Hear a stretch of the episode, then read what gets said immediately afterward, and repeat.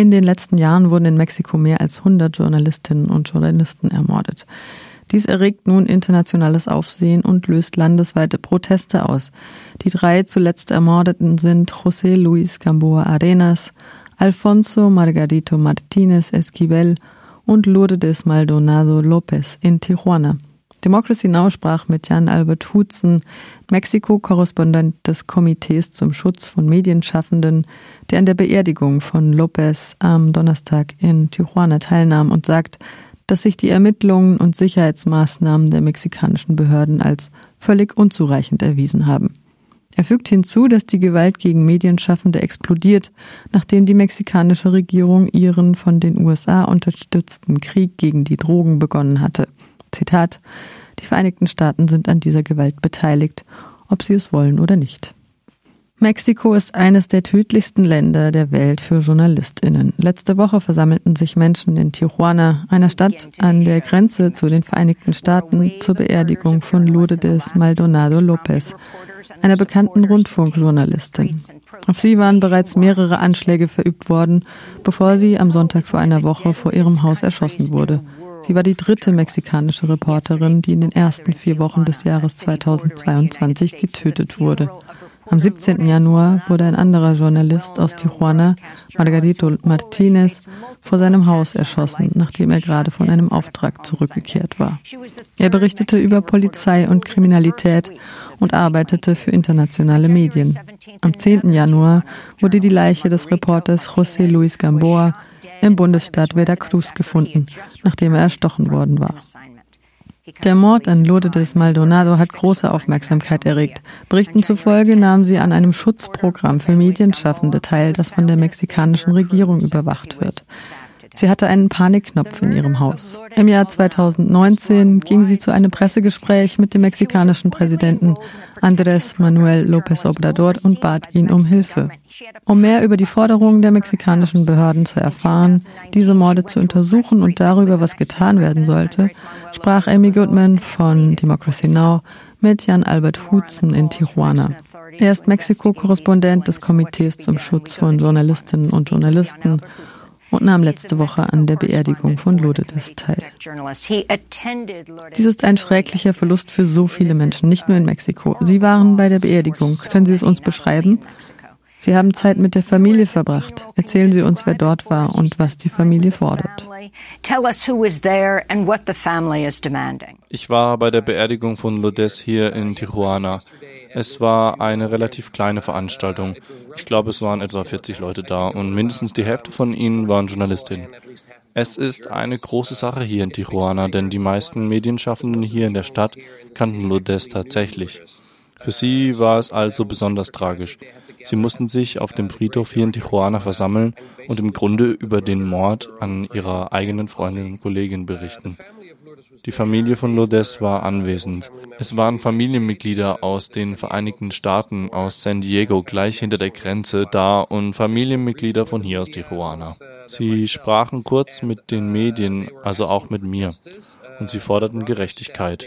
Ihre Brüder sagten, dass sie den Leuten, die das getan haben, vergeben haben und ansonsten warten sie sehr besorgt darauf, dass die mexikanischen Behörden sie über die Geschehnisse informieren. Und um auf Ihre andere Frage zurückzukommen, was denke ich getan werden sollte, ist zuallererst eines.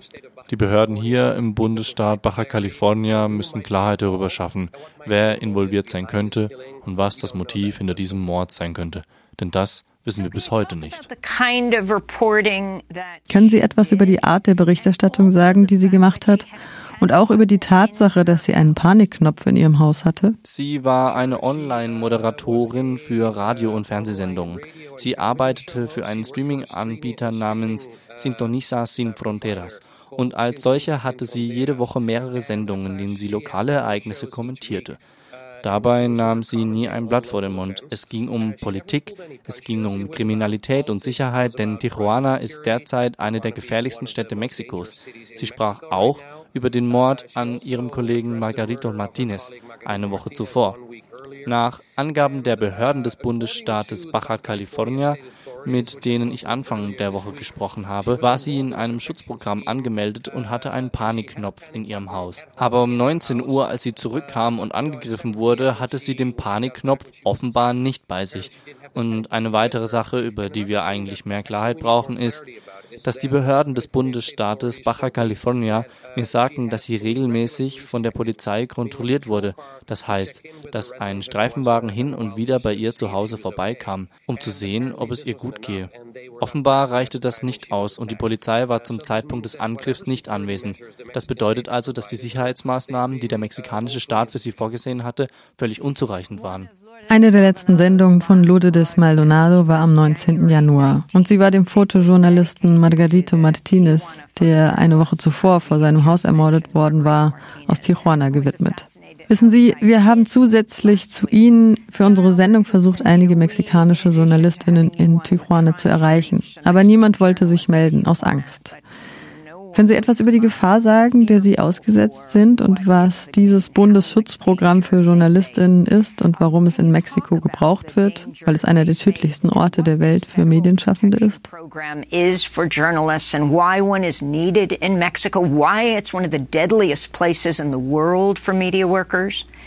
Ich war tatsächlich gestern erst in der Wohnung von Margarito Martinez. Ich habe ziemlich lange mit seiner Frau gesprochen. Der Ort, an dem er getötet wurde, ist sehr erschreckend. Wenn man zu ihrem Haus geht, sieht man eine Stelle, eine sehr große Stelle, die ganz klar gesäubert wurde mit Blumen und Kerzen, die direkt daneben stehen, sozusagen als stummer Zeuge dessen, was mit Margarito geschehen ist. Die Art von Journalismus, auf die sich Margarito Martinez spezialisiert hatte, war die Berichterstattung über Verbrechen und Sicherheit. Er stand morgens auf und hörte die Radiofrequenzen der Stadtpolizei von Tijuana und der Polizei des Bundesstaates Baja California sowie des Roten Kreuzes ab. Und wann immer ein Vorfall gemeldet wurde, in Tijuana gibt es im Durchschnitt fünf Morde pro Tag, sprang er in sein Auto und fuhr zu dem Ort, an dem der Vorfall gemeldet wurde, stieg so schnell wie möglich aus, machte Fotos, fuhr nach Hause und lud diese Bilder dann auf einen oder mehrere seiner zahlreichen Arbeitgeber hoch. Diese Art von Journalismus ist in Mexiko und insbesondere in Tijuana sehr gefährlich, denn es kommt sehr oft vor, dass wenn ein Journalist Fotos von diesen Vorfällen macht, es dort jemanden gibt, der das nicht möchte zum Beispiel Bandenmitglieder oder die Familienmitglieder der Menschen, die getötet wurden, die erschossen wurden. Und die Journalistinnen werden verfolgt. Sie werden von der Polizei schikaniert. Sie könnten Morddrohungen erhalten. Es ist also ein täglicher Kampf für viele Leute wie Margarito.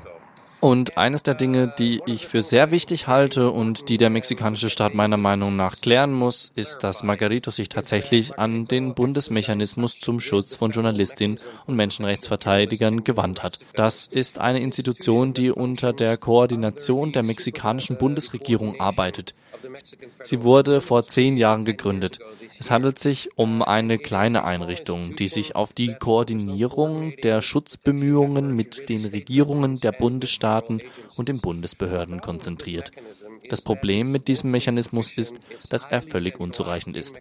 Er ist stark zentralisiert in Mexiko-Stadt und hat keine regionale Vertretung in Mexiko.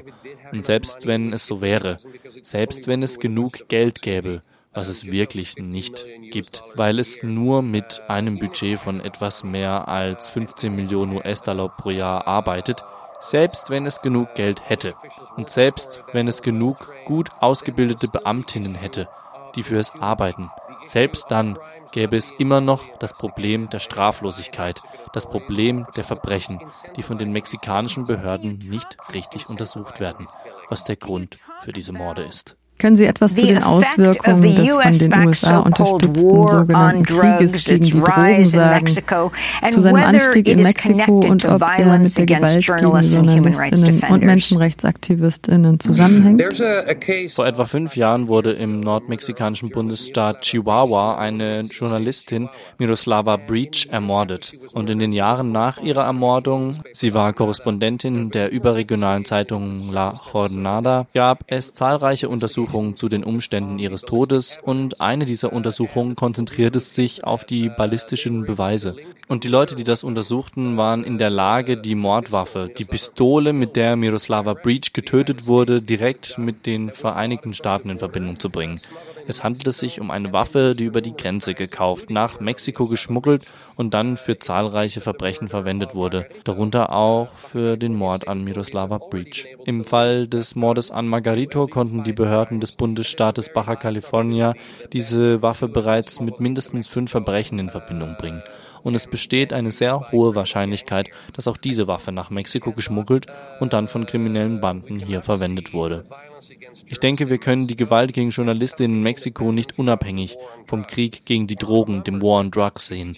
Denn die Zahlen, die wir haben, zeigen, dass die Gewalt gegen Medienschaffende genau zu dem Zeitpunkt explodierte, als Mexiko seinen von den USA unterstützten Drogenkrieg gegen Gruppen des organisierten Verbrechens erklärte. Die Vereinigten Staaten sind an dieser Gewalt beteiligt, ob sie es wollen oder nicht, denn es handelt sich um ein transnationales Problem und wir haben keine andere Möglichkeit, als den Krieg gegen die Drogen als den wahrscheinlich wichtigsten Faktor zu betrachten, der diese Gewalt aus einer überregionalen internationalen Perspektive schürt. USA Today berichtet, dass die mexikanische Regierung schätzt, dass jedes Jahr mehr als eine halbe Million Waffen aus den USA geschmuggelt werden. Können Sie abschließend etwas zu dieser Tatsache bemerken? Auf jeden Fall. Und es ist ein Phänomen, das anscheinend unaufhaltsam ist. Es gibt so viele Waffen, die nach Süden fließen. Es gibt Hunderte, wenn nicht Tausende von Waffengeschäften direkt hinter der Grenze. Die Leichtigkeit, mit denen Schmuggelnde Waffen in den Vereinigten Staaten kaufen und sie dann über die Grenze nach Mexiko schmuggeln können, ist atemberaubend. Und die derzeitige Regierung unter Präsident López Obrador hat sich sehr dafür eingesetzt, dass die Vereinigten Staaten Maßnahmen dagegen ergreifen müssen. Ich denke, das ist eine sehr große Aufgabe. Es ist eine Frage der bilateralen Zusammenarbeit. In den Vereinigten Staaten gibt es derzeit nicht viele Anreize, das zu ändern trotz all der Massenschießereien in den USA. Aber ich glaube nicht, dass es einen anderen Weg gibt, um die Gewalt zu verringern, als dieses Problem zumindest auf bilateraler Ebene anzugehen.